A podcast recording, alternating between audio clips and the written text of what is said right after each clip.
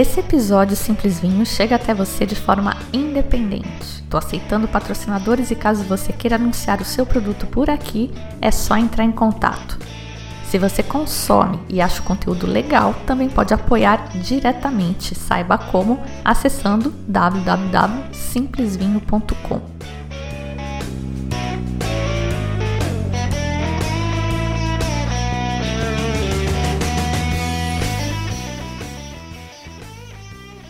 Olá, bem-vindos ao Simples Vinho, onde a gente desfruta toda a complexidade do vinho de forma simples, quase um bate-papo.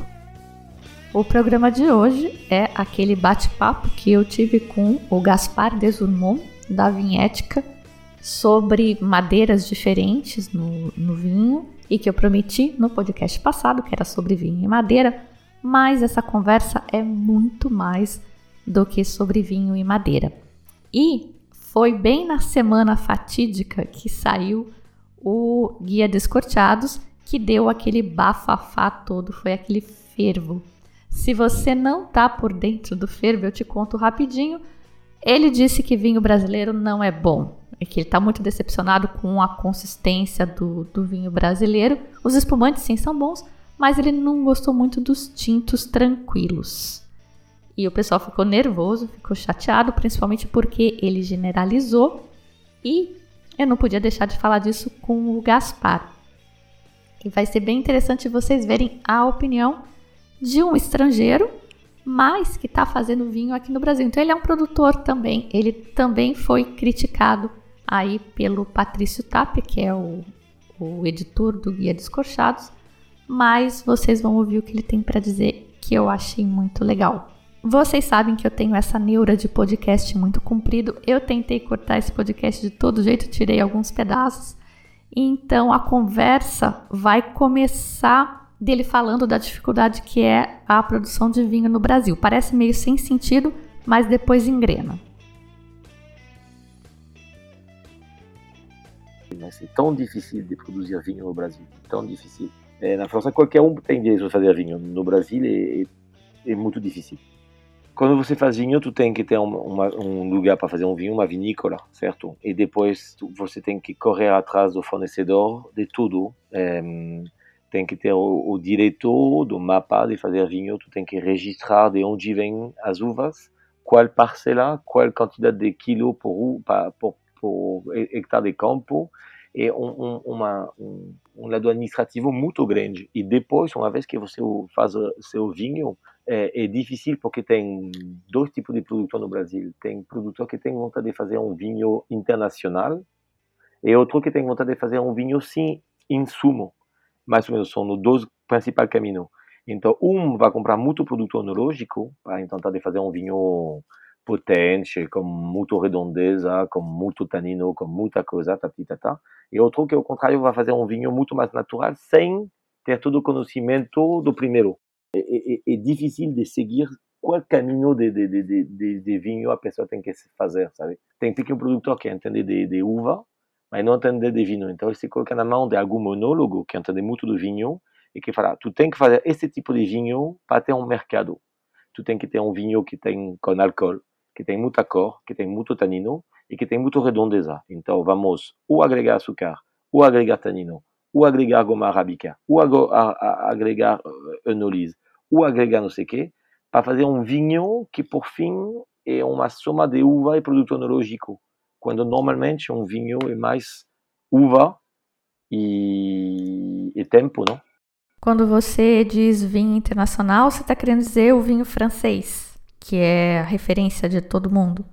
Não, a França tem seu, por exemplo, a Borgonha, se ele tinha que fazer um vinho internacional, a Borgonha não existiria no caso. Quem fez o vinho internacional foi Bordeaux, que mostrou o caminho do vinho internacional. Por exemplo, Bordeaux serve de, de referência na, na, Napa Valley, no Chile, na, todo mundo que tem uva no mundo. O principal pegar as variedades que são mais famosas de Bordeaux, Merlot, Cabernet Franc e Cabernet Sauvignon. Qualquer lugar do Brasil, do mundo onde você vai, você vai encontrar as três. Merlot, Cabernet Sauvignon, Cabernet Franc. Porque o, o padrão do, do paladar, entre aspas, desenvolvido por o vinho francês de Bordeaux, que foi muito bom em termos de comercialização. Se você pegar outro lado, a Borgonha, a Borgonha tinha só uma, dois uvas, é, Chardonnay e Pinot Noir. Então ele trabalhou sobre a noção de terroir, porque não tinha como se desmarcar dos outros com assemblagem. Então, o que acontece? Você vê que todo o produto enológico famoso, como La Motabier, La Motabier eh, eh, Lafort, eh, Enológica de Champagne, são gente que tentou de transformar, de melhorar o vinho por produto enológico, para tentar de seguir o, o desejo do consumidor. Quando a vinho da Borgonha não dá bola para o, o, estilo do consumidor, ele seguiu o seu caminho, sabe? Então, se a gente gosta, beleza, se a gente não gosta, ele fica igual. Quando Bordeaux vai tentar sempre de seguir as críticas tipo Parker, e por isso que Michel Roland, que é um, que é um consultor, né, da consultoria para todo mundo aqui na América do Sul. Que, tá, que consultor, por, fui na Índia, estava dando consultoria na Índia. Fui no Chile, estava dando consultoria no Chile. Estava na, está na França, da consultoria para todo o vinho de Médoc na França e agora em Saint-Emilion. Então, estamos chegando a um padrão de vinho que são para nós franceses, que são suco de madeira, muito alcoólico, que são vinhos interessantes, porém são quase tudo iguais, sabe? e se perder um pouquinho a, a noção do, do não, não, do defeito, mas da, da, da, particularidade de cada região, porque todo mundo vai tentar de colocar um, um carvalho francês ou chip ou, ou barricas, todo mundo vai colocar um montão de goma arábica, todo mundo vai de, de, colocar muitas coisas no vinho para tentar de chegar ao padrão do consumidor. E acho que isso é um, é um erro da viticultura, porque hum, vai ter é bom para ajudar o novo consumidor a, a, a, gostar dos vinhos que vêm do, do refri, que vão chegar no, no, no vinho com uma doçura, com uma gordura. Na... Porém, você vai perder a, a, as coisas que gostam do vinho e o, o efeito da safra, que tem vinhos que são alcoólicos, outros que não são tanto, acidez. E isso é uma coisa que na França não dá bola porque estamos vendendo safra. No Brasil, na Borgonha, na Borgonha especificamente no, no Val de Loire um pouquinho menos, mas a partir do momento que tu tem tu próprio consumidor, tu não precisa te transvestir a vender teu vinho. Por exemplo, la, la Romane Conti está fazendo o vinho, o mesmo estilo de vinho, durante 50, 60 anos. E tem muita gente que vão achar que é o vinho mais caro do mundo, mas tem 70% de gente que vão provar o vinho dele que vão achar que tem defeito. Não tem defeito, é um estilo de vinho. Se você tiver a cegar uma Romane Conti, tu não vai imaginar que é uma Romane Conti, que vale o preço que está valendo. Mas ele tem autenticidade esse vinho, porque levadura indígena, viticultura biodinâmica ou orgânica, então é a, é a própria uva que vem do solo que se transforma em vinho e que dá o vinho que você está bebendo. Hoje, muito produto que colocamos, é, é difícil de encontrar o, o, uma, um, um, vinho autêntico. Gaspar, eu sei que não foi o assunto que a gente tinha combinado de conversar hoje, mas eu estou adorando essa conversa. Se você tiver tempo, se você permitir, eu gostaria de, de me alongar um pouquinho mais nisso, porque essa crítica que você está fazendo sobre o, o, vinho brasileiro de querer ser igual ao chileno, e não só o brasileiro que quer ser o chileno, né? Na verdade, você está fazendo uma crítica é, global de que todo mundo, todo o novo mundo aí, uh, buscou seguir o padrão de Bordeaux e a gente acabou com uma geração de vinhos iguais e padronizados. E isso é exatamente a crítica que o, o Descorchados fez em relação ao Brasil, né? Na verdade, ele só, só achou ruim isso no Brasil, agora no Guia 2021. É isso. Não, por exemplo, faz parte de uma associação do vinho da campanha e, e, e, e, muito produtor ficou muito chateado por as, as coisas que foi escrito no Descorteado. Descorteado em 2020, ano passado, o externo, falava mais de vinho de pequeno produtor, de vinho natural, que dos vinhos, eh, ano passado, pelo menos, dos, que dos vinhos brasileiros em si. Porque o que acontece? Como o Brasil é, é um, um, país que faz vinho faz 150 anos, falamos, tá? E durante 150 anos, o Brasil produzia vinho por seu próprio um, consumidor da região dos vinhos, do Vale dos Vinhedos, da, da Serra Gaúcha até Rio Grande do Sul, tá? Então, ele não tinha como comparar seu vinho feito com vinho Isabel, o, o Cabernet Franc, o Bordeaux, o tipo, com vinho de um padrão internacional. A partir do momento que a, abriu as, as fronteiras, o brasileiro viu que o vinho que estava bebendo dentro do Brasil não era a qualidade de um vinho chileno, mas no, o Brasil nunca vai conseguir fazer naturalmente um vinho chileno, porque o Chile é um deserto e que, e que, e, e que não cai nada de chuva. Então, no Brasil, se elegeu o Brasil é porque é um vinho, é um país que dá para fazer vinho de terroir. Você, falou dentro de um podcast eh, da, senhora de, de, de, de, Catana, que, de Catena, que, o, que conseguia trabalhar o terroir de, de, de Argentina. Mas o terroir é solo clima e ser humano. O clima é chuva, sol, frio. Quando você vive no deserto, a noção de terroir é muito, entre aspas, é, é, é solo e ser humano, ponto. O Brasil tem toda esta capacidade de fazer um vinho de terroir. Porém, como durante muito tempo ele bebia o vinho brasileiro que não tinha tanto qualidade que o vinho chileno, quando o brasileiro chegou a beber o vinho chileno, ele se encantou por vinho chileno. E os pequenos produtores tentou de, de, de, de mudar o padrão do vinho deles para seguir o caminho internacional que é o vinho chileno. Quando você vê a quantidade de açúcar que, que são armazenados na Serra Gaúcha, é, você vê que tem coisas, porque todo mundo quer um vinho a 12 ou 14 graus de álcool. Eu faço vinho de 11 a 12,5, 13, depende da safra. Por que precisa de mudar o grau alcoólico? Porque o consumidor precisa de um vinho a 14 graus. Então, já vão fazer um vinho que precisa a 14 graus. Mas o, o e, por isso que é difícil, porque um, o cachorro que se morde o rabo, não? Um lado, de um lado, de um lado o consumidor quer fazer, ter um vinho bom e de outro lado que, que tem uma referência internacional e de outro lado ele está pedindo ao produtor de fazer um vinho uh, responsável e, e, e, e autêntico. Então é difícil. Você acha que é uma ditadura do mercado, então? O produtor precisa vender vinho. Não todos estão aí na capacidade ou na posição de inventar o seu estilo, de impor o seu estilo, então eles fazem o vinho que o mercado quer. Ele faz o vinho que nos agrada e o que a gente vai comprar e acaba sendo o vinho chileno, o vinho bordalês, enfim. A culpa é nossa, consumidores. Não, e também do, do, do, do, é, do produtor e de, de, consumador, de, de, de prescriptor de, de opinião, a pessoa que, que, que, que, quer beber um vinho francês no Brasil, que quer beber um vinho chileno no Brasil, e, e o Brasil também é novo em termos de, de, de, de descoberta dos terroirs, mas tem muitas coisas grandes no Brasil. Bom, a ideia desse, vamos iniciar de, de registrar para o, a madeira, não? O que você acha? Só uma pausa aqui para quem ainda não ouviu essa história, o Guia Descorteados 2021 saiu tem umas duas semanas e trouxe uma crítica bem dura aos produtores brasileiros como um coletivo. O Patrício Tapia, que é o escritor do guia, diz que os espumantes continuam ótimos, mas os vinhos tranquilos são decepcionantes em comparação com os nossos vizinhos. Ele diz que provar os vinhos brasileiros é como provar vinhos de Chile e Argentina há 20 anos atrás, Fala em vinhos muito extraídos, muita madeira e muito produto enológico adicionado.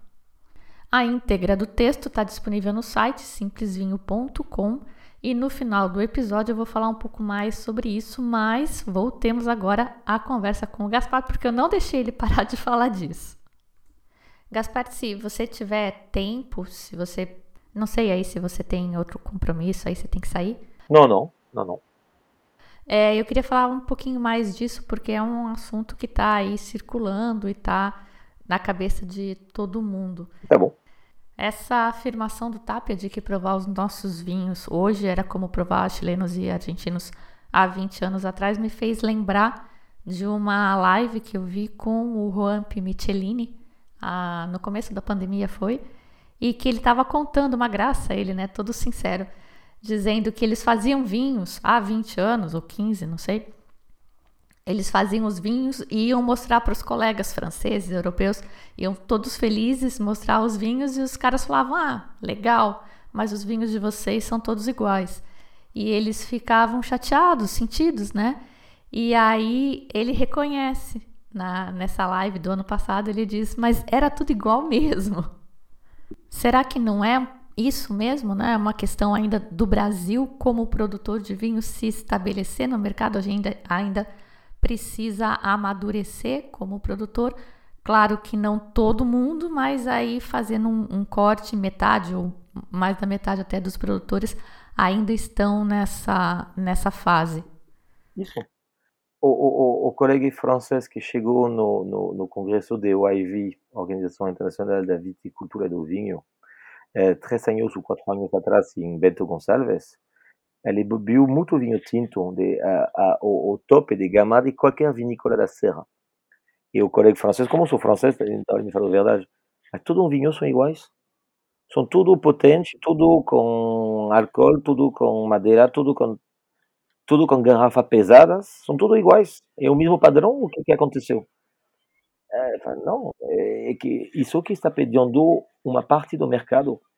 E, e acho que, como o Descorchado falou, eu acredito, eu gosto do Descorchado. Tem dois tipos de, de, de, de, coisas que gosto: Descorchado e, e, e Wine Sus América. É, não, o, o Vinibra Expo, que são dois, coisas, dois lugares que você não, tem, não precisa pagar para comunicar, você não precisa. Então, são gente, para mim, que são honestos porque não recebem dinheiro em função do, do das amostras que eles vão receber. E o, o descorteador provou vinho do Chile, da Argentina, do Uruguai. Ele anotou muito bem o espumante brasileiro, porém, por os vinhos, ele fica um pouquinho um, um pé atrás, porque ele vê que o Brasil tem um, poten um potencial muito grande. E que no lugar de desenvolver esse potencial grande, está se caminhando no, no caminho deles, que são Chile e Argentina, que não têm a capacidade do Brasil de, de, de, de fazer um vinho realmente de terroir. E quando você, por exemplo, vive no deserto e que tu vê que teu vizinho tem água, tu fica atrás para ciumento, não?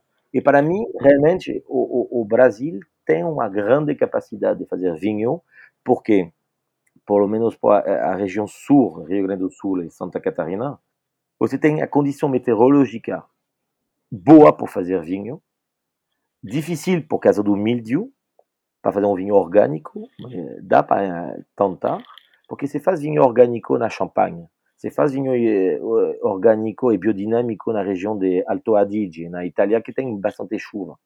É mais fácil de fazer um vinho biodinâmico no Chile, que, que é a melhor região em termos de, de, de para fazer uva no mundo é Chile tu precisa fazer três, quatro tratamentos por ano no Chile. Na França, na Champagne, você faz 12, na Serra, você faz 15 a 25. Então, depende muito, mas quando você vê o Brasil, que tem uma quantidade de, de, de clima entre Santa Catarina, que é Planalto, Planalto Catarinense, mil, mil metros de altitude, a Serra Gaúcha, que tem o frio e a chuva, a Campanha Gaúcha, que tem calor e seca, e todo mundo tentar de fazer um vinho de Califórnia, do Chile, é triste, não? É igual se todo mundo queria fazer um, um Bordeaux na, na França, que, que arrancava Pinot Noir da Borgonha para colocar um Merlot e um Cabernet Sauvignon. Arrancava o, o Mourvèdre de Bandol para colocar um Cabernet Sauvignon. Mais ou menos tem países que faz isso, que arranca as variedades deles, por exemplo, o Super Toscano e um Cabernet Sauvignon. Você vai no Portugal, ou a região nova do Portugal são só variedades francesas. Quando você vê que o, o, o Portugal tem mais tipo de castas que França, mas eles vão plantar uva francesa porque a uva francesa se vende. Tá, vamos então começar a falar da vinhética em si, porque tudo isso que você falou até agora tem tudo a ver com o seu projeto. Eu queria que você apresentasse ele para as pessoas, até porque eu acho que não dá para a gente começar a falar das suas experiências com madeira, madeira brasileira nos vinhos, antes da gente contextualizar e contar como é que é, qual que é a ideia do projeto. A, a filosofia da, da vinhética, quando chegamos, quando cheguei no Brasil em 2013, fiz minha primeira safra em 2014 na, na, na Guatambu, com meus vinhos, a ideia é trabalhar os terroirs do Brasil. Então, hoje, Vinhetica está fazendo vinho varietais, que são Pinot Noir, Chardonnay e Sauvignon, com madeira brasileira, e uvas de Planalto Catarinense, que vem ou de São Joaquim ou de Vacaria, muitos capões. Depois você faz o espumante na, na Serra Gaúcha, com, na com, trabalhando com pequeno produtor, e o vinho tinto e rosé na campanha.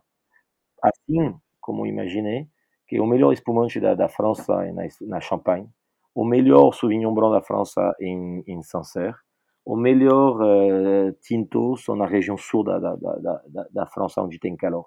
E você tem no Rio Grande do Sul todas as condições para trabalhar o mesmo terroir como se trabalha na França. Tu pode fazer bom espumante em Bordeaux, porém o melhor espumante com melhor acidez se encontra na Champagne. Você pode tentar fazer bom vinho tinto, não falamos na Champagne, mas vai faltar sol. Então você vai fazer uma, um tinto bom cada cinco anos na Champagne. E mais ou menos a coisa que acontece na Serra. Um vinho espetacular na Serra não é fácil de fazer cada ano. E na campanha você tem muito mais calor, menos chuva que na, que na Serra. E a uva tinta precisa mais calor e menos chuva. Então a ideia da vinhética é trabalhar com ética, significa trabalhar com um pequeno produtor. Trabalhamos com entre 10 e 14 pequenos produtores.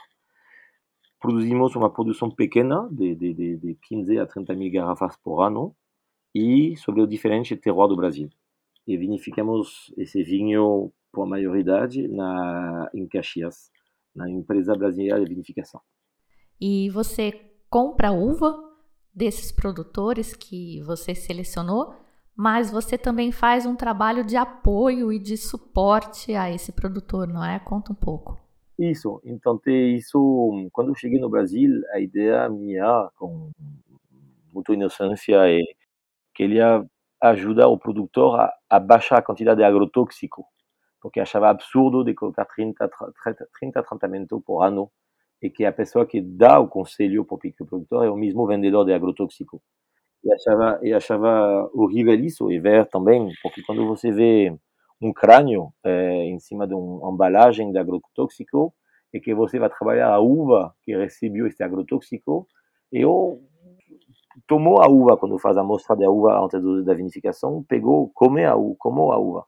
Então, sabendo que tem em cima dessa uva um montão de produto químico ruim para a saúde, isso não me animava muito. Então, durante três anos, tentei de, de ajudar o pequeno produtor, mandando uh, um consultor, uh, um viticultor de Uruguai para ajudar eles, pelo menos na campanha. E a coisa que vi depois é que tu tem que fazer exemplo. Então, nenhum pequeno produtor tinha vontade de arriscar a produção dele por mim. Fizemos teste de podar, ele seguiu. Fizemos teste de baixar agrotóxico, ele, a ideia é baixar de 20% cada ano a, a quantidade de agrotóxico chegamos a um momento que o pequeno produtor tinha que me mentir por mim. Então, a partir do momento que viu que não podia ajudar eles a fazer um vinho orgânico mais eh, ético, mais sustentável, decidiu de comprar um campo e produzir uma uva mais saudável. Por isso, perdeu toda a minha safra dos anos atrás, porque é difícil. É difícil.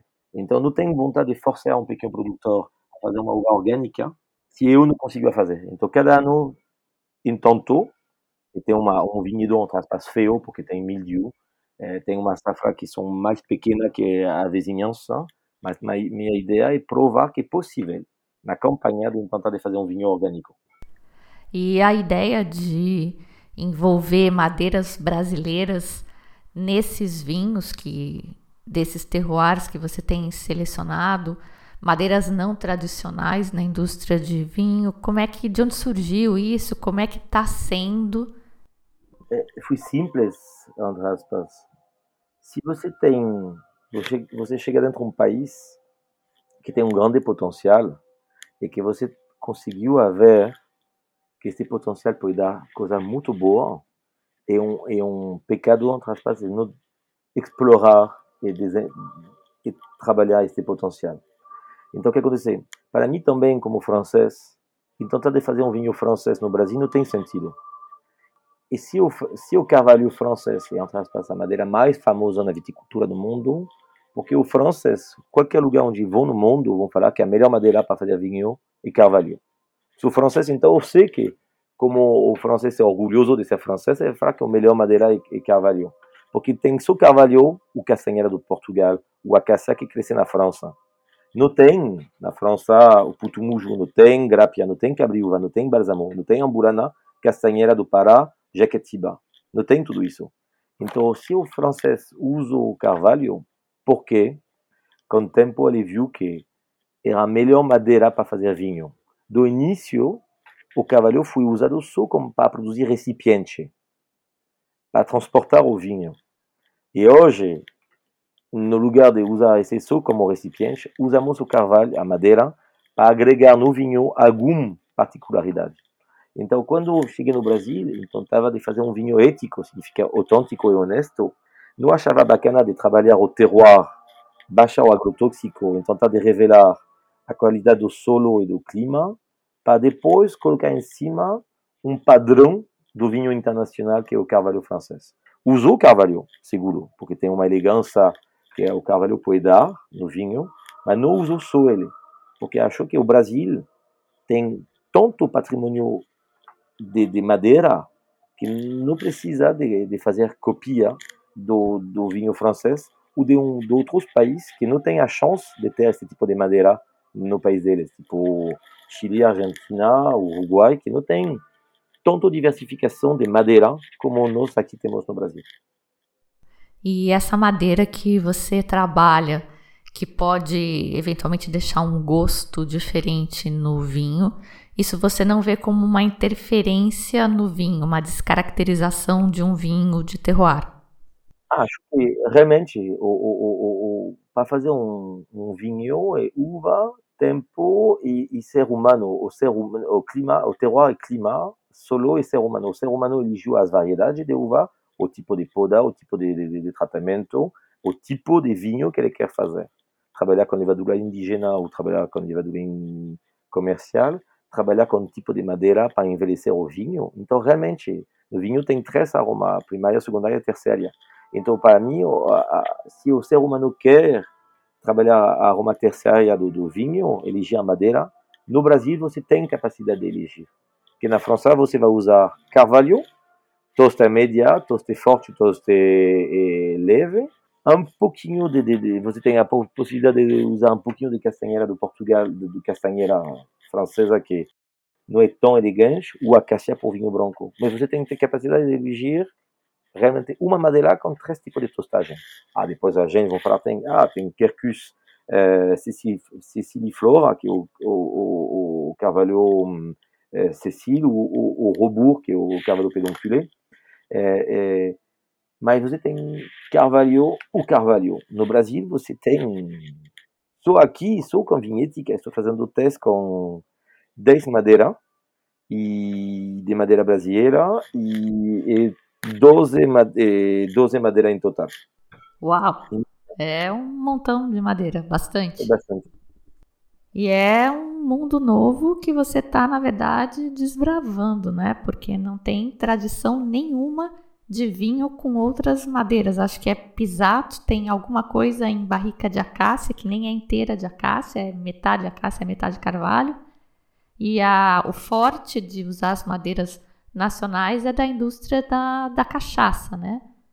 Ah, tem uma vinícola famosa no Portugal que está usando madeira brasileira para fazer o melhor vinho dele. Ah, sério? Então eu acho, acho triste que o Brasil não faz com a madeira. Aquele, o melhor do Brasil se exporta, não? É, Nossa, que, que legal, que interessante. Você lembra qual é? Qual é o nome? Barriga tem um, um, um, vinho mais famoso do Portugal, tem que procurar o nome, que faz vinho na madeira brasileira. E a cachaça, por quê? O interesse da cachaça é o seguinte: a cachaça extrai muito mais, como tem álcool muito mais forte, extrai muito mais a, a, a essência da madeira. Então, com cachaça, você conseguia ter uma ideia real do, do potencial do, da madeira. E, e o, a pessoa que faz cachaça não tem como trazer um cavalo da França sempre. E, e se o francês, com o tempo, encontrou que era o carvalho para usar para o vinho, mas, como te falei, a, as pipas, as barricas, foram usadas para transportar peixes salgados, é, carne salgada eh, azeite, eh, todos os produtos, porque não tinha outro tipo de maneira de mexer. Quem inventou a barrica em si foi o galego, o, o céltico, o ex-francês. O romano andava com ânfora. O francês, o, o trabalhava com madeira. Ele usa a madeira da volta deles. Carvalho, e o que acontece? Quando Carvalho se vê que o Carvalho tem uma longevidade maior, que ele não estraga muito as coisas que se coloca dentro. Tem tanino que ajuda a conservar. Tem muitas coisas no carvalho, mas tem gente que antigamente usava epicea, que é um, um, um pinheiro, outro que usava madeira mais é, é, mole para fazer a barrica que não precisava durar tanto tempo. Hoje você usa no Brasil pedacinho de madeira para fazer as caixinhas das tomates. A, a, a, França antigamente era a mesma coisa, não tinha plástico ferro, então usava tudo de madeira. E, e com o tempo viu que o, o carvalho agregava no vinho baunilha, é, um pouquinho mais tanino que permitia o vinho de envelhecer melhor, que não mudava a acidez, não mudava tanto o aroma de um lado muito pesado e virou Pode ser que, se hoje você colocar um burana, uma pipa de um burana no vinho brasileiro, a sensação que você vai ter bebendo esse vinho, você vai sentir muito um burana, que vai para o consumidor hoje vai ser um defeito. A vanilha que você encontrava no teu vinho pode ser um defeito, porque você está escondendo a própria sabor da, da uva. Então, um defeito que poderia ser hoje agregar vanilha quando o carvalho no vinho, era é a mesma coisa hoje, se você faz um, um vinho na amburana, que vai dar essa sensação de cravo, canela e muitos aromas da própria madeira. Pode ser um defeito. Um carvalho pode ser um defeito também. Quando é um, um, um suco de madeira, tem muito vinho que são suco de madeira porque tem uma extração muito forte de madeira. Tem consumidor que gosta disso. Outro consumidor é defeito.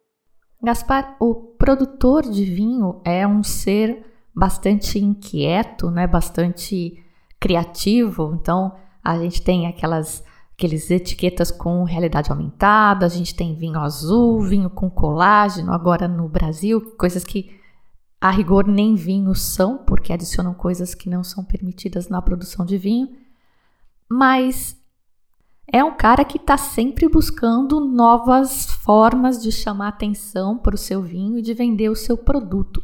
A que você atribui essa aparente falta de interesse do produtor brasileiro de brincar com essas outras madeiras aí que você comenta que são tão abundantes a, aqui no Brasil? Preciso ouvir um francês para brincar com madeira nacional no vinho.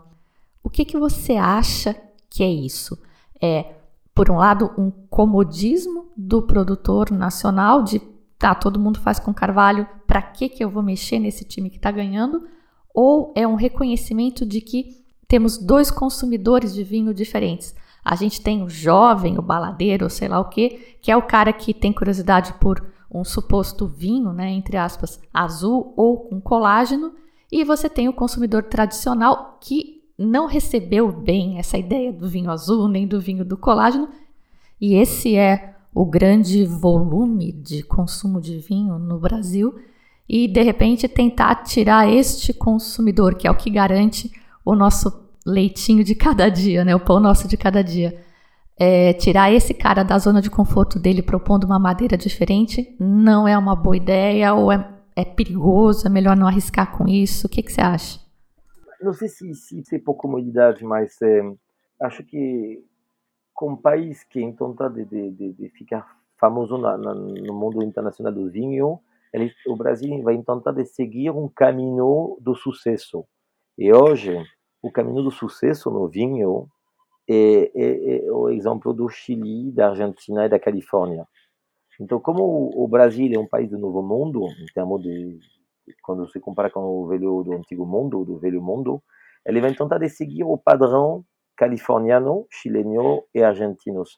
Então, eles mostram que tem que ter uma uva madura e passar na madeira nova sempre.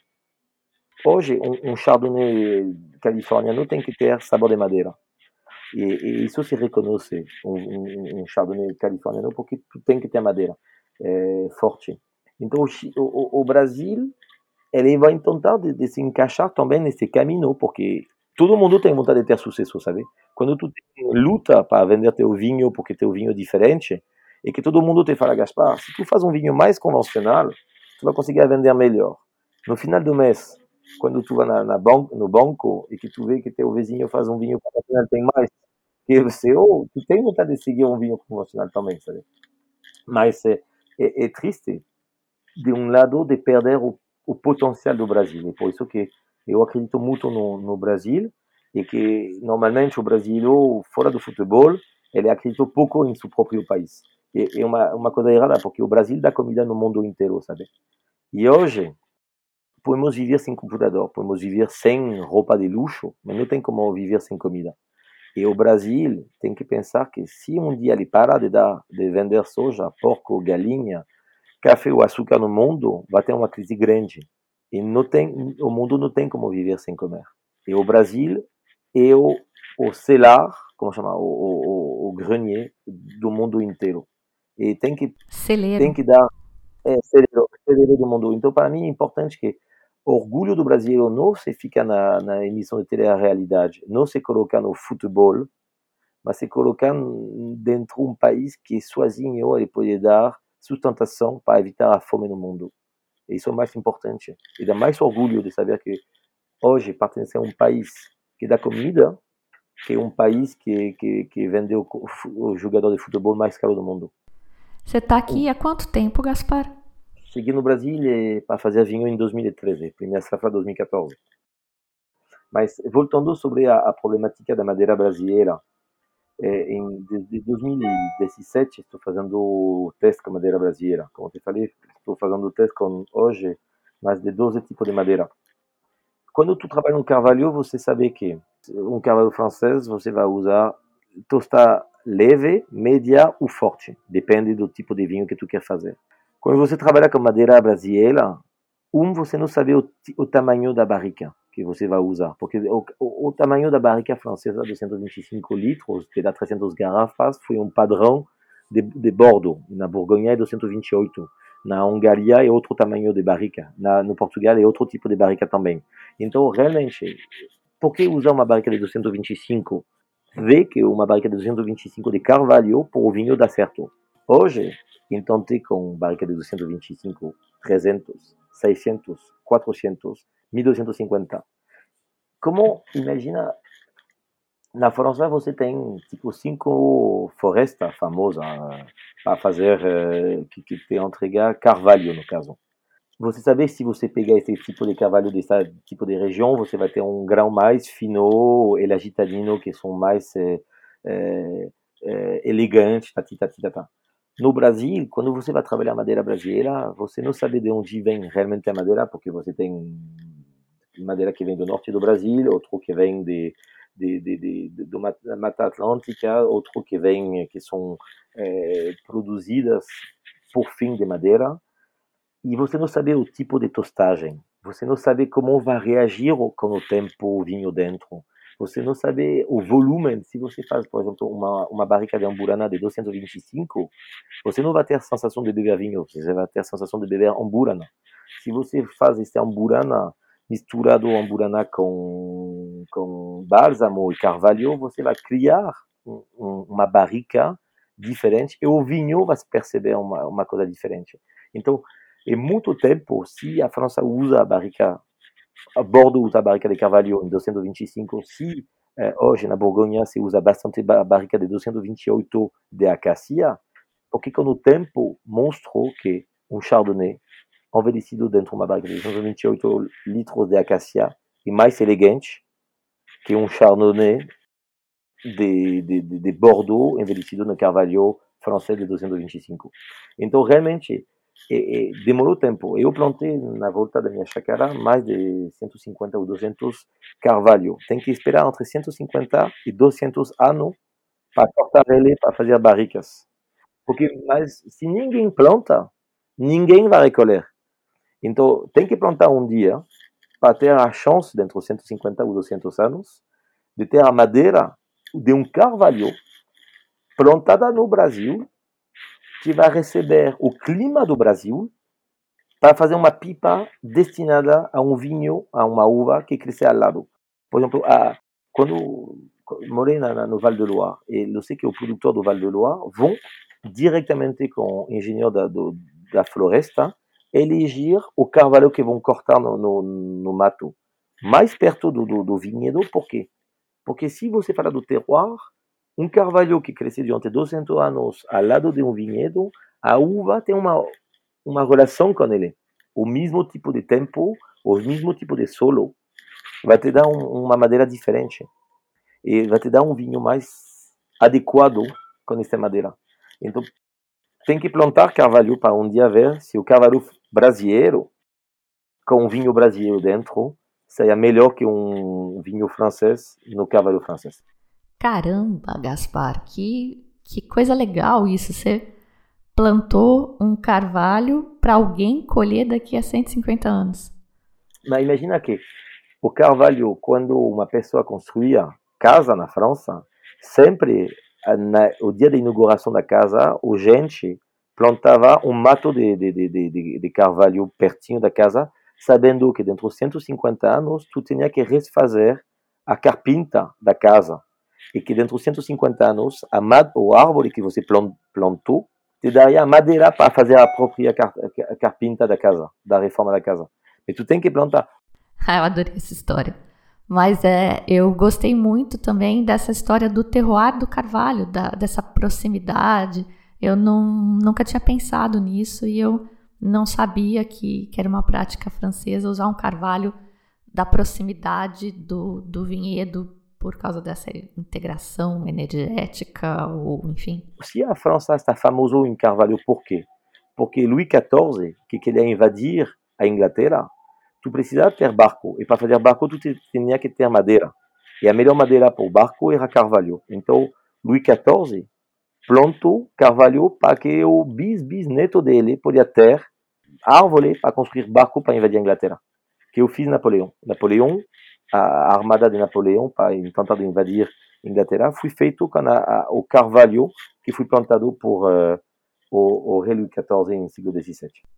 Sensacional curti. Mas vamos, vamos falar dos vinhos? O que, que a gente já pode encontrar no mercado aí de todas essas experiências que você tem feito, essas andanças que você tem feito pelo Brasil? Hoje, Vinhetica está oferecendo no, no mercado o Sauvignon 2018, o Sauvignon 2019. Sauvignon 2018 são cinco madeiras.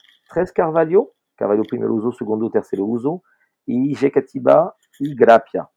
Isso fiz um blend desses cinco madeiras, cinco barricas para fazer o Sauvignon 2018. O Sauvignon 2019 é só Jequitiba Rosa.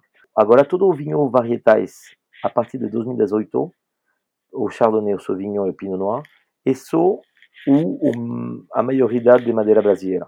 E no caso do, do, do de, da madeira brasileira que estou usando particularmente bastante é Jequitiba Rosa, Castanheira do Pará, e um pouquinho de quebra-uva.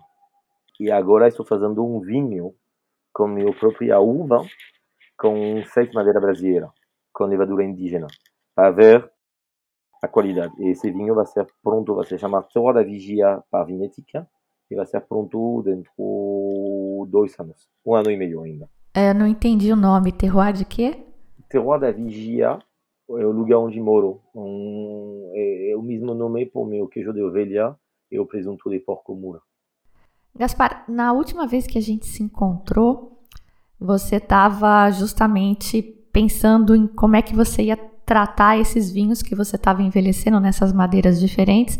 E eu lembro que você me deu para provar as cegas. Acho que tinham cinco vinhos com carvalhos de vários usos, com madeiras diferentes. Dá para a gente provar esses vinhos ainda hoje para tentar entender como cada madeira atua? Hoje dificilmente, porque 2018 estamos em 2021, não? E, e eu, quando na, na época nos encontramos no Wine Sus América, e eu queria saber qual é o tipo do, do, do, do paladar do consumidor brasileiro. Então, como todo mundo falava que o carvalho era melhor, você lembra, era cega, tinha primeiro, segundo, terceiro uso de carvalho, Jequitiba e Garapia. E vi, depois da, da, da, da pesquisa, que a Jequitiba rosa ou chegar à segunda ou primeira opção por bastante pessoa. Então, para mim, isso foi uma revelação de ver que o Jequitiba Rosa dá uma, uma, uma sensação elegante no vinho, igual que um carvalho segundo uso, no caso. E essa brincadeira, hoje, depois de 2018 até 2021, então em, em, em três anos, não tem tudo esse vinho. Guardei uma caixa de cada barrica. Então são agora deve ser cinco garrafas de cada barrica. Então não tem como fazer uma brincadeira grande. Hoje tem todo meu Sauvignon Blanc 2019 e 2020 estão envelhecendo no, no fermentando e envelhecendo no Jequitiba Rosa. Usei o para o vinho tinto, o putumujo por um, um, um, vinho mestiço, que é uva tinta e uva branca juntas. Usei o eucalipto por um, um tanat. Um, então, dá para fazer a degustação, mas é melhor de ir na vinícola um dia, pegar uma pipeta e provar diretamente na barrica, não? Ai, ai, ai. Mas o pessoal vai ouvir o podcast e vai querer experimentar, né? Pra... O que, que você tem, então, que a gente pode sentir essas diferenças das madeiras nos vinhos? O que, que você tem comercialmente? É, estou lançando o Sauvignon 2019 que passou só na, na que envelheceu na, na, na, na, pipa de 1250 litros de Jequitiba e fermentou dentro do Jequitiba e outra parte fermentou no Acacia. Então, realmente, agora é um blend, mas você pode provar ele e ver o, o resultado de Jequitiba Rosa. Como eu falei, é difícil de trabalhar com madeira que ninguém conhece mesmo, porque uma barrica de 300 litros ou de 600 litros de Jequitiba Rosa te dá uma, uma qualidade de, de vinho diferente de uma barrica de 1250. Porque quando você faz uma barrica de 300, 225 ou 600, você tem como colocar essas barricas com vapor de água, que ela retira algumas coisas. Quando você faz uma pipa de 1250 litros, que é uma pipa que faz mais ou menos 1,70m de altura, ela não cabe para receber água a vapor de água. Então você guardou mais é, elementos da madeira que são ou positivas ou negativas. E por isso que é interessante de provar e ver o que você acha desse vinho. Tá, o Sauvignon Blanc 2019, então. Beleza, e você acha que rola participar online de uma degustação com a gente para contar mais da vinhética, conhecer as pessoas, enfim, as pessoas vão ficar curiosas para te conhecer. Pois é, mas como você falou, é, quando você inicia a coisa, é, o consumidor tem que ter confiança em seu próprio paladar por aceitar os vinhos da vinhética. Porque a ideia da vinhética é não fazer um vinho padrão, a ideia da vinhética é durante de 2014 até 2019, durante cinco anos, fiz vinho com a uva da campanha para eleger qual é a melhor uva da campanha para fazer vinho. Cada ano é um, tem um vinho que chama Terroir d'Elegance que faz um blend de cinco uvas. Terroir d'Ego, Ancelota, Cabernet Sauvignon, Cabernet Franc, Tanat, Merlot, eh. Eh, sempre uso uvas diferentes da campanha para ver qual é a uva que merece, entre aspas, de, de, de, de ser o, a, o de linha da campanha. Então, o consumidor que quer um vinho da vinhética, uma safra vai ter um vinho, a safra seguinte vai ser um vinho diferente não totalmente diferente, mas vai ser diferente. E como a pessoa tem medo de, de, de, de, ter confiança em seu próprio paladar, ela tem dificuldade de aceitar, de ter cada ano um vinho diferente. E, e, e, por isso que também não você o vinho mais famoso do Brasil, não você a, a, o vinho mais vendido no Brasil, não é a ideia. A ideia de vinhética é tentar de produzir um vinho autêntico de uma escala pequena, que, que, que, me agrada e que respeita essa Por exemplo, esse ano eu fiz vinho com levadura indígena na madeira brasileira, porque a uva que vem do meu próprio vinhedo. Plantei 4 hectares e meio de vinhedo, esse ano me deu 3 mil quilos de uva. Fiz um vinho simples, levadura indígena, fermentando na madeira e envelhecendo na madeira também. Se vou perder, vou perder. Tudo bem. Mas se, se dá certo, vou ficar muito feliz. Ah, que legal isso, hein? Eu lembro que a gente conversou em algum momento e você me disse que você não brincava com levedura nativa porque você tinha perdido um bet de, de vinho com isso, mas sendo seu vinhedo, acho que é mais tranquilo. Ah, depois vamos ver, porque quando você, eu também trabalho esse vinho, não coloquei nada de metabisulfito, nada. Então significa que estou arriscando três coisas: levadura indígena, se dá certo, beleza. Mas como você lembrou, em 2014 perdi o vinho, quando fiz esse vinho lá na Unipampa com levadura indígena, perdi uma produção, a barrica, tudo isso com levadura indígena estava ruim, porque tu comprava uva e o produtor tinha ter um, um relacionamento com a sua uva. Esse ano trabalhou levadura indígena, então é um risco grande. Depois trabalhou com nada de metabisulfito, é outro risco muito grande, porque pode entrar na volátil, pode ter levaduras ruins que tomar conta. E terceiro desafio, trabalhou com madeira brasileira.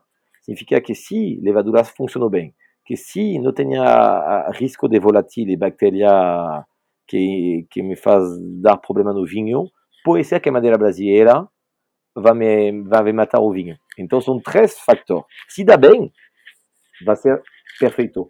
Se não dá bem, tem três riscos de ter problema. Este ano, por exemplo, tem sete barricas de 300 litros, tem uma barrica de carvalho francês, e o restante putumujo, que se chama arrariba, eucaliptus, castanheira do Pará, jequitiba rosa e cabriúva.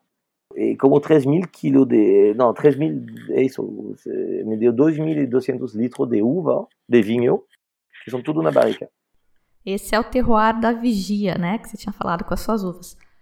Quando é que fica pronto isso? Não, o vinho da, da vigia vão passar nove meses na barrica. Então, fui de março até, vai ser eh, até dezembro, novembro, dezembro. E depois vão passar nove meses na, na garrafa. Significa que dezembro até agosto da, do ano que vem. Excelente, muito obrigada. Vamos aguardar então sair o terroir da vigia. E a gente já passou meio do nosso tempo aqui. Mas antes de encerrar o podcast, eu queria registrar que eu tô emocionada. Em algum momento aí você comentou e eu me segurei para não desviar do assunto, mas queria registrar que eu tô emocionada. Você é a primeira pessoa que eu conheço que me disse que tomou um Romanée Conti. E eu queria que você falasse mais disso, porque esse vinho é o meu fetiche e até hoje eu nunca tinha estado com alguém que disse eu provei este vinho. É tudo lenda, a gente só ouve falar. Sim, também sabia onde, porque a humildade do, do, do, do dono uh, Hubert de Villaine, é, quando trabalhava na, na, na é, sobre um, um tema de, de, da biodinamia, e tinha um congresso de todo o vinho da Borgonha biodinâmico. Então, quando você trabalha com biodinâmico, ninguém é dono da verdade. Cada um tenta de compartilhar seu conhecimento para ajudar todo mundo. É tipo uma rede de, de gente que acredita na mesma história, na mesma ideia. E eu não conhecia ninguém, porque chegava lá dentro para representar o Bureau Internacional de Vin de Bourgogne, e tinha esse congresso, e, e tinha na, na, volta da mesa 15 ou 20 ou 25 pessoas que, que trabalhavam sobre a biodinamia. E cada um tem a obrigação, traz para a obrigação não, de trazer uma garrafa dele para compartilhar, assim. A garrafa tirando do, do, do, do de, da, da vinícola dele, sem rótulo, sem nada. E cada um, um pequeno produtor de, de um, um Bourgogne ordinário até La Romane Conti, todo mundo trazia um vinho dele. Eu não conhecia Hubert de Villaine, não conhecia ninguém, e, e ao momento um cara se apresentou a mim, você tem vontade de provar meu vinho? Eu falei, sim, sim, tá. E provei assim vinho de produtor biodinâmico. E chegou o momento que Hubert de Villaine me, me deu, me ofereceu sua, seu vinho sem saber que era Romane Conti. E quando eu bebi o vinho, provei, falei, tá, tá, isso é interessante, mas diferente das coisas. E agradeceu ao Senhor e, e o meu vizinho falou, tá, tu viu, você acabou de beber uma Romane Conti. Ah, e é, foi não sabia, cegas, então. A humildade de um viticultor é, tem dois estilos. Quando você sabe que o vinho vem da terra, e terra da humus, e humus, humildade, você tem realmente uma, um, uma humildade que vem do vinho. Você sabe que para fazer um bom vinho, com a natureza, precisa humildade, porque tu nunca vai conseguir assegurar tudo quando tu faz vinho natural. Quando você faz vinho um pouquinho mais convencional, você tem um montão de ferramentas que te ajuda a, a melhorar a, durante o processo teu vinho. Mas a humildade do, do biodinâmico que faz isso de coração, ele sabe que o vinho que ele tem é um ano de trabalho no vinhedo e seis a um ano de trabalho na vinícola. Então é tempo e humildade. Porque você não é dono de tudo quando você faz vinho de maneira natural. Tu não sabe se o, as bactérias que vão trabalhar o vinho para fazer uma são as certas. Você não sabe se a levadura que, que indígena que ela tem são levaduras que vão te permitir de fazer o vinho que tu quer. Você não tem muitas coisas, sabe? Você não sabe se uh, o, o, o, pH de, de, do, de teu vinho eh, não vai dar um problema de doença, tipo a doença da turno no vinho. Você depende de tanto fator que tu tem que, entre aspas, ter a humildade de ter fé e, e, e, igual que um, um, pessoa, um, um pessoa que acredita em Deus, sabe? Você tem que acreditar e aceitar as coisas que, que chegam, sem ter a possibilidade de, de, de, de mexer para guardar a autenticidade e a honestidade de você. Sensacional. É, Gaspar, eu por mim eu ficava falando disso aqui o dia inteiro, mas eu sei que a gente tem compromissos aí, já tomei mais do seu tempo do que era o combinado. Então, queria agradecer muito, muito essa conversa deliciosa e espero que a gente organize uma degustação virtual aí com o seu Sauvignon Blanc 2019 fermentado e envelhecido em Jequitibá Rosa. Isso enquanto o terroir da vigia não fica pronto, né? Depois a gente faz mais. Perfeito. Obrigado, Fabiana, para a lembrança. Tchau, tchau. Gente, era isso. Tem uma hora de podcast, já vocês sabem como eu fico tensa com esses podcasts muito compridos. Eu cortei o que deu, mas teve muita coisa que não tive coragem de, de cortar. Uma pessoa de uma sinceridade, de uma generosidade, né? O cara plantou carvalho para alguém colher daqui a 150 anos. Pelo prazer de ver um vinho brasileiro num carvalho brasileiro. Então espero que vocês tenham curtido tanto quanto eu, tenham ficado tão entusiasmados e curiosos quanto eu para provar esse Sauvignon Blanc no Jequitibá Rosa. Vou armar essa degustação online para todo mundo poder conhecer a vinhética, o Gaspar e o Sauvignon Blanc de Jequitibá Rosa. Não está disponível ainda no site, não adianta nem olhar. Vou fazer e aviso depois nas redes sociais e aqui. Se você não segue no Instagram ainda, siga. Siga no Spotify, é importante para o meu ranking e não custa nada. Siga o blog, o pessoal que segue o blog, subscrito no blog, recebe avisos por e-mail. Eu não mando e-mail, acho que nem uma vez por mês, então pode ficar tranquilo. Ou me mande o seu telefone para eu te incluir na lista de distribuição e aí você não perde mais nada. Queria registrar que o vídeo sobre a confecção de uma barrica de carvalho que eu prometi no podcast passado já está disponível. Publiquei no Instagram e tem no site também no post do episódio, muito legal para quem nunca teve a oportunidade de visitar uma tanoaria. Lembrando, dia 16 de junho agora temos bate-papo com o produtor Vila Dom Basílio. Não teve vinho para todo mundo, uma pena. O vinho 2020 acabou, mas 2021 já está saindo em agosto, fica pronto e é uma ótima oportunidade de conhecer um produtor meio que fora do circuito e muito legal. Gostei muito. Teve gente que queimou a largada, já tá me mandando mensagem de que tá gostando muito dos vinhos também. E por fim, vocês sabem que eu tô buscando um patrocinador para o programa, um ou vários de preferência, e também apoiadores, padrinhos e madrinhas. Então, se você não apoiou ainda o meu conteúdo, mas você gosta, porque de repente você não gosta, né? Mas se você gosta, se acha o conteúdo legal, pode apoiar o Simples Vinho por Pix, por PicPay, usando cartão de crédito. E se você não tem condição financeira de apoiar, também não tem problema, você pode me apoiar fazendo muito barulho nas redes sociais. Eu sei que parece bobo, mas Instagram é uma das principais métricas pelas quais eu sou avaliada por potenciais patrocinadores. Então já sabe, curte, comenta, salva o post envia para alguém, ajuda super. E chega de blá blá blá, né? Eu sou a Fabiana Knossaisen e vou ficando por aqui com o Simples Vinho. Tchim, tchim.